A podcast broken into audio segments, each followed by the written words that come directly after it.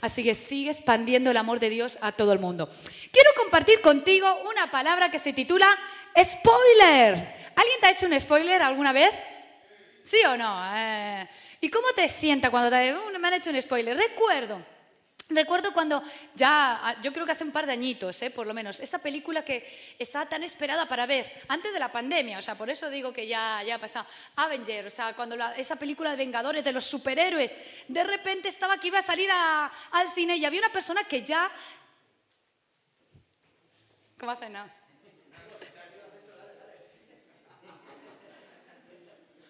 Los que hacen fotos conmigo en este proyecto que estamos... Eh, me ven que luego hago muchas tonterías y dicen, uy, queremos captar esa imagen, así que, bueno, alguna que otra también hago. Estaba hablando acerca de spoiler, spoiler. Y me acuerdo que eh, íbamos con una persona que ya la había visto la película. Y como vayas con alguien que ya ha visto la película, yo le, me dice, ya verás, ya verás lo que te espera. Y digo, pero ¿qué pasa? ¿Qué pasa? Uno que dice, madre mía, va a morir todo el mundo. Y yo digo, ah, no me lo digas. Dije, mira, mientras que no muera quien yo no quiero que muera, no importa. Me dice, ¿quién no quieres que muera? Y dije, no quiero que muera Loki, como que le da juego a las películas. Eh, quien sabe de los superhéroes sabe de lo que estoy hablando. Y me miro cuando, pues prepárate, 10 minutos de película, mm, mm, mm, te hago el spoiler, en fin. Y, me empezó a contar un poco la película y quién moría al final y qué es lo que pasaba. Así que imagínate, ya sabía de qué iba la película. Y hoy tengo la noticia que darte y es que vengo a hacerte spoiler. ¿Estás preparado? Te voy a hacer spoilers. O sea, no uno ni dos, te voy a hacer varios spoilers. Ahora, eh, empiezo con el primero. Fíjate qué significa spoiler. Vamos a ir a la palabra y dice allí, en Juan capítulo 10, versículo 10, dice, yo he venido para que tengan vida y para que la tengan en abundancia. Fíjate si Jesús no hizo un spoiler tremendo de nuestro final. Él vino y nos dijo, tu final es un final donde vas a tener vida eterna. Todavía no lo habíamos vivido, pero Él nos dice, el proceso va a ser vida abundante, pero tienes un final de vida eterna. ¿Y qué significa spoiler? Me puse a buscar lo que significaba spoiler, tanto modernidad con el inglés, ¿qué significa? Algo tan sencillo como que sí, es mostrar algo que no se conoce todavía, revelarlo. En otras palabras, significa revelación. Así que hoy vengo a decirte, tener la mejor revelación de tu vida, porque Cristo vino a revelarte tu final. Cristo vino a mostrarte, decirte, yo soy el camino, la verdad y la vida. De hecho, me di cuenta que la cruz fue el spoiler para la salvación, porque de repente cuando estábamos viendo a Jesús, ahí de repente él dijo, consumado es. Y dijo estas palabras diciendo, hecho, está todo lo que yo he venido a hacer. Así que ahora nosotros tenemos acceso directo al Padre, tenemos acceso el día de mañana sino que hoy tú puedes vivir una relación de intimidad con Dios, sino que hoy tú puedes tener eh, esa relación cara a cara con Dios y puedes saber que tienes un destino confiable, un destino seguro en Dios. Así que anímate. Ahora, cuando a veces nos hablan acerca de nuestro futuro, hay personas como que le dice cierta incertidumbre, les provoca un poco de miedo. ¿Qué va a pasar? Si yo ahora mismo te dijera, por ejemplo, no, mañana vas a tener... Eh, cinco hijos, tienes que administrar cinco empresas, mil personas a tu cargo. ¿Cómo voy a hacer todo eso? Eh? Uno como que tiene incertidumbre. Y viene ese miedo y el miedo te alerta a que viene una situación desconocida. Pero sabes que aquellos que amamos a Dios sabemos que a través de la fe tendremos victoria. Pasaremos momentos de incertidumbre, pero nuestro final está asegurado porque Dios ya nos, nos hizo spoiler del final. Y sabemos que en el proceso lo vamos a disfrutar porque Él está con cada uno de nosotros. ¿Sabes qué curioso? Hasta Satanás hizo spoiler. Sí. De repente está Satanás ahí con Jesús en el desierto y le dice, si eres hijo de Dios, di a este pan que se conviertan en piedras. Perdón, dile a, este, esta piedra que se conviertan en pan. si eres hijo de Dios, di a estas piedras que se conviertan en, en pan. Curioso de todo, toda esta situación.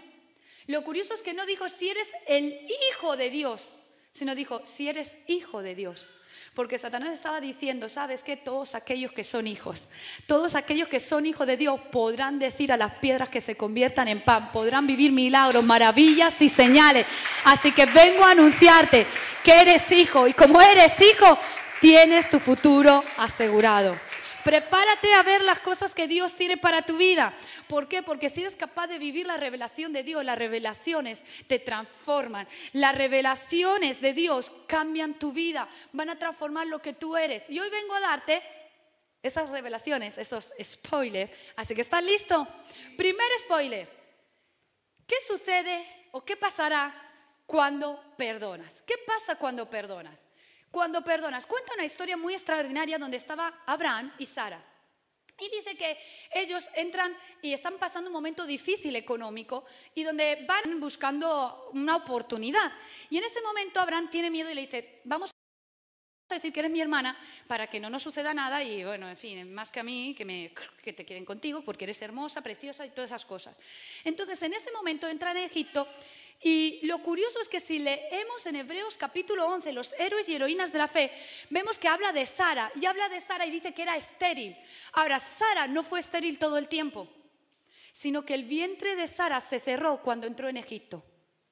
¿Por qué? Porque Dios había entregado una promesa. La promesa era, vendrá un hijo de Sara y Abraham. No podía ser que a Sara la tomaran y tuviera un hijo que no fuera de Abraham.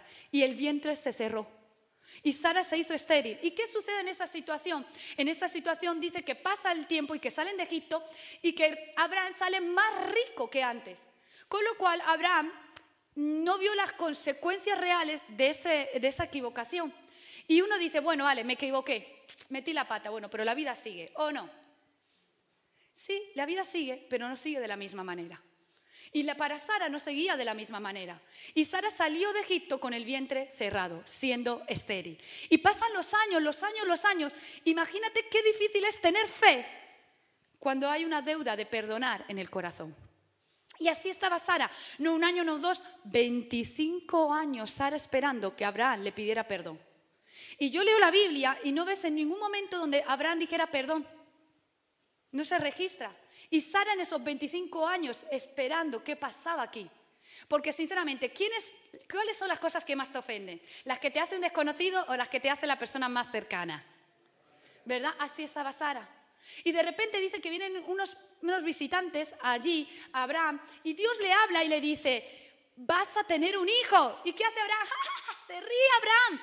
Y la risa de Abraham era de felicidad, pero Sara que lo estaba escuchando, ¿qué hace? Se ríe, pero su risa ¿qué sé qué? De sarcasmo, porque su vientre se había cerrado.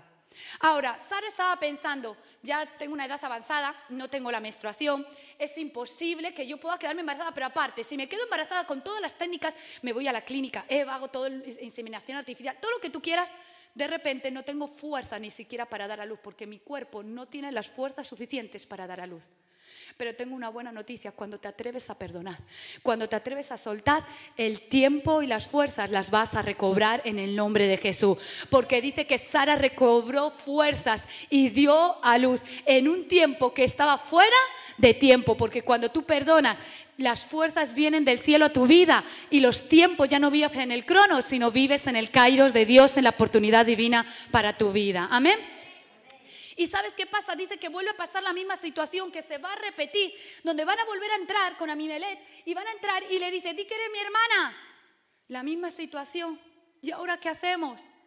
Pero sabes que aunque esa persona que te hizo daño nunca te pida perdón, aunque nunca escuches sus palabras, tengo una buena noticia que darte cuando tú decides perdonar, cuando tú decides soltar, cuando tú decides ya saldar esas deudas, Dios va a hablar a tu favor. Porque dice que Dios habló y le dijo, ni se te ocurra tocarla.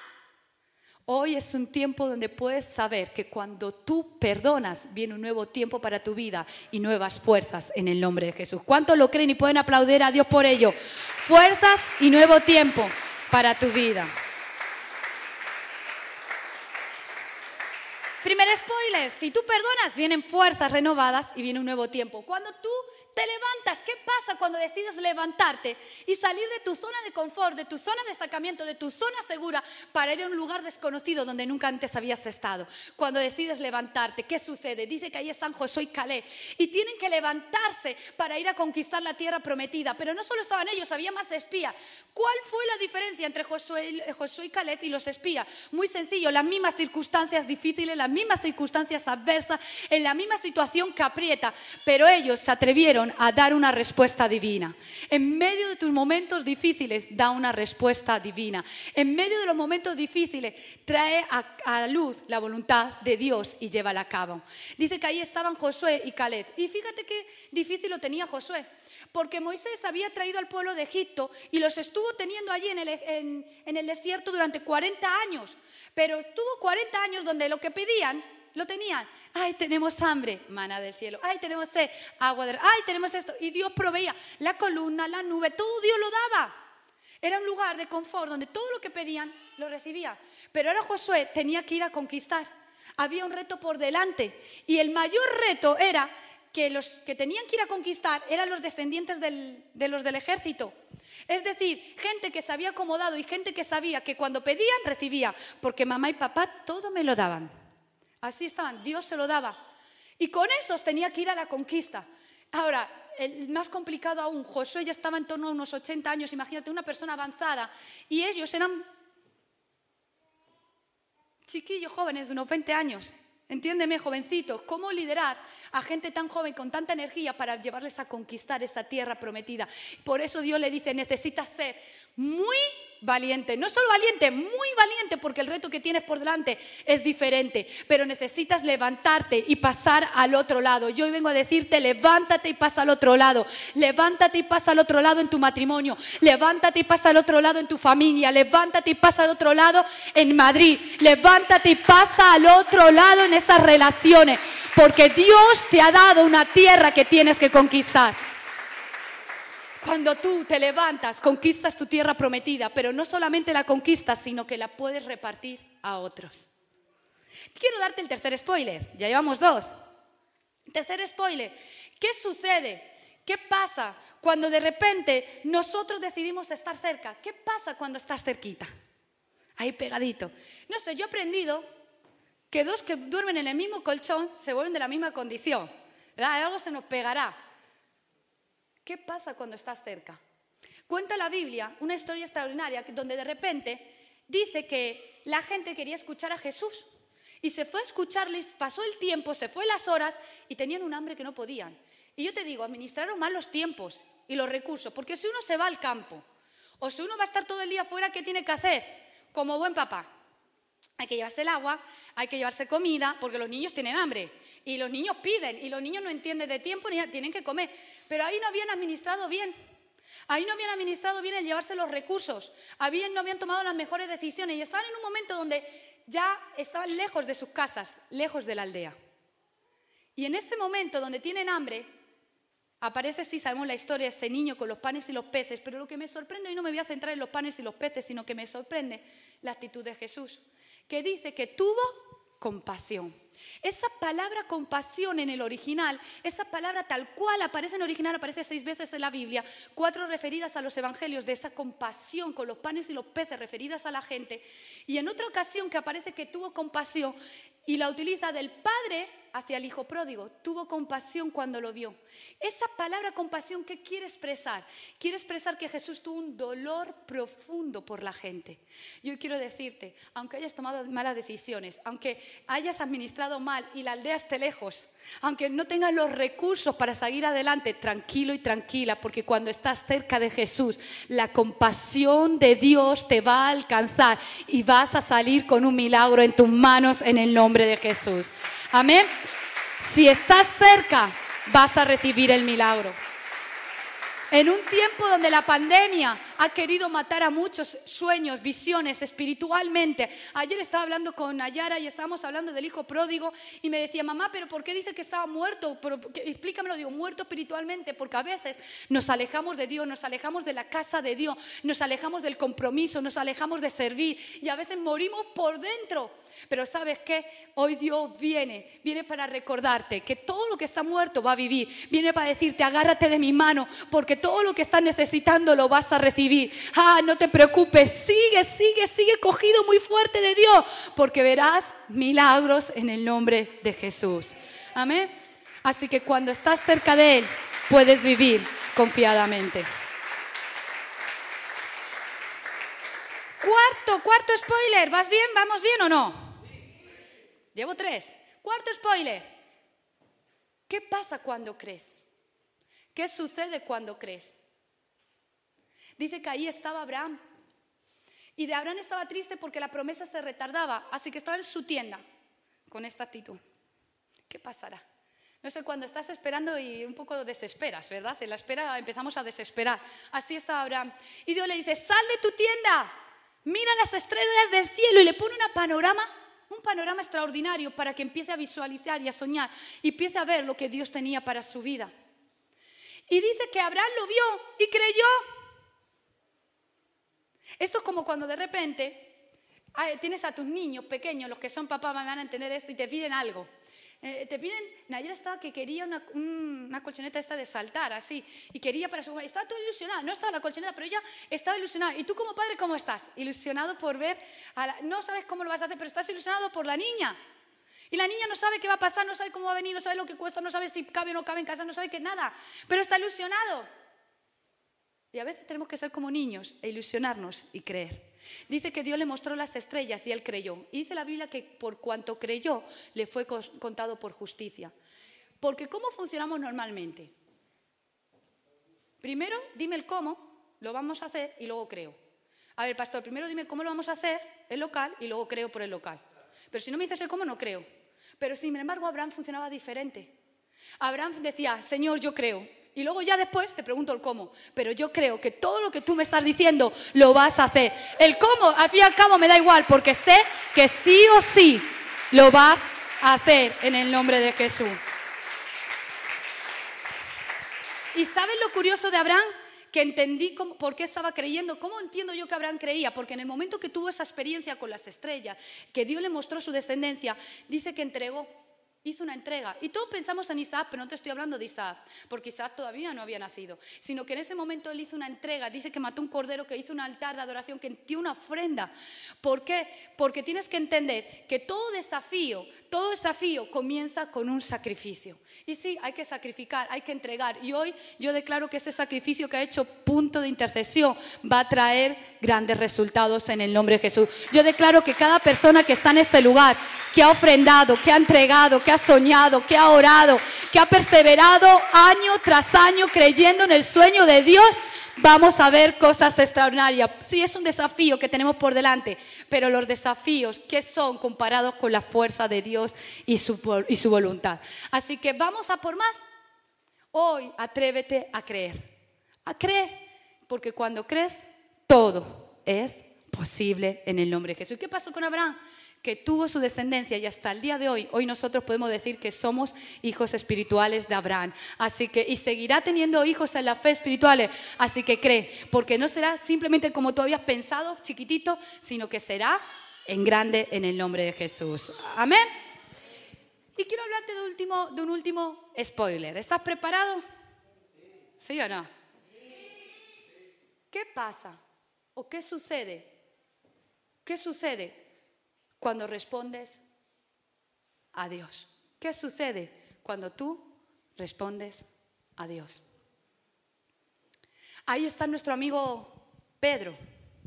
Poneme la mascarilla. Los que estáis en casa, ¿cómo vais? ¿Qué tal los spoilers? ¿Qué sucede cuando tú respondes a Dios? Ahí está nuestro amigo Pedro. Y Pedro nos podemos identificar mucho de nosotros con Pedro, porque Pedro tenía sus más y sus menos. Pedro a veces estaba y a veces estaba, uff. Tenía sus altas y sus bajas y sus luchas. Ahora me sorprende Pedro. Fíjate que Pedro, el primer contacto con Jesús, Jesús le llena las barcas y le dice, sígueme. Y Pedro tuvo una pérdida por seguir a Jesús, porque en ese momento dejó todo. Y yo he aprendido, a ver, ¿cómo es ese refrán? Los refranes los versiono. Pero aquí está el pastor Antonio que me los dice si me equivoco. Es como el ojo del amo. Y si el amo no está, el caballo va aflojando. Pero el amo se fue. Pedro dejó y confió, no importa. Si tengo pérdida, que tenga lo que tenga, pero mi prioridad es Dios en mi vida. Y fíjate cómo estaba Pedro, con esa pasión. ¿Cómo era Pedro, eh? Ahora, ¿sabes qué me, parece curioso de Pedro? Que en el momento crítico, aquel que siempre estaba con Jesús, Jesús, hasta el infinito y más allá. Sí, pero se quedó el infinito en, en cero, porque en el momento clave, En el momento donde de repente tenía que decir, sí, yo conozco a Jesús, sí, yo le amo, ¿qué dijo? Yo no le conozco, no, no, no, que quita. Si a Jesús le está, a mí también me van a, así que mejor parentesco ninguno. Así estaba Pedro. ¿Y qué pasa con Pedro? Sabemos la historia donde de repente Pedro vuelve a pescar peces. Y vuelve un momento difícil.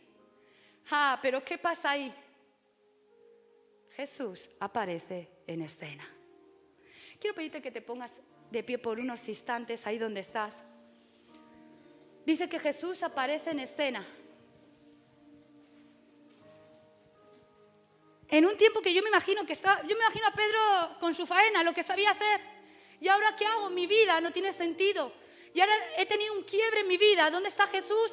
Ahora no sé qué voy a hacer. Voy a lo seguro, donde me siento cómodo, confort. Lo que he hecho toda mi vida. Y yo me imagino que estaría ahí limpiando la red, estaba en todo ese proceso.